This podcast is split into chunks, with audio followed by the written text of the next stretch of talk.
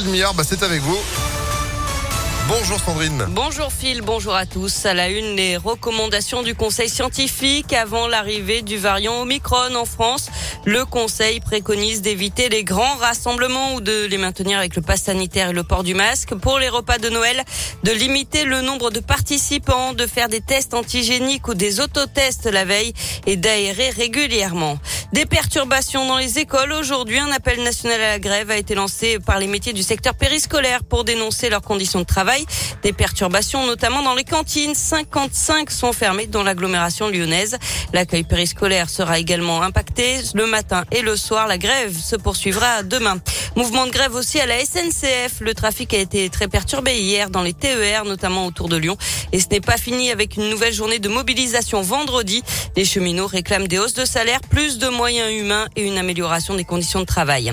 L'ouverture d'un procès très attendu dans l'agglomération lyonnaise aujourd'hui, celui de la mort de deux fillettes de 3 et 5 ans à la gendarmerie de Limonest il y a trois ans et demi. Leur mère est jugée toute la semaine aux assises pour assassinat depuis le début et malgré trois ans de détention provisoire. Cette femme de 41 ans nie les faits.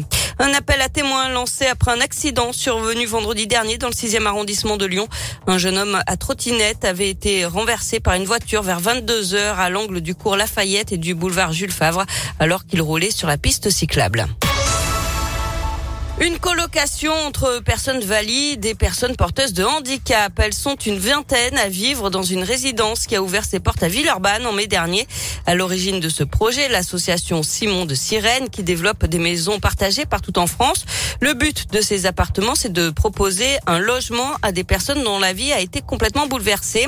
Euh, Céline Bouchardla a rencontré les 22 colocataires de Villeurbanne. Ici, les habitants partagent tout. Petit déjeuner, activités, sorties et soirées. Les personnes valides sont salariés, assistantes de vie ou volontaires en service civique pour aider les personnes porteuses de handicap dès qu'elles en ont besoin, comme Raphaël qui explique son rôle dans la résidence. C'est pas mal d'aide à la douche, puis l'aide à l'habillement. On accompagne les kinés dans les chambres, on accompagne les résidents chez les kinés s'ils peuvent s'y rendre. Donc voilà, je les aide selon leur pathologie, selon leur handicap. Chaque habitant a sa propre chambre, mais tout le monde peut se retrouver dans les espaces communs et à force de vivre ensemble toute la journée, des liens forts se tissent. Laetitia Jousse est la directrice de de l'association Simon de Sirène. On est convaincu que tout le monde peut apporter quelque chose les uns aux autres et il y a vraiment un échange très important. On a des personnes qui nous disent, bah, au bout de trois semaines, j'aurais jamais pu imaginer déjà me sentir aussi bien dans cet appartement. En France, 220 personnes cohabitent dans les maisons partagées de l'association.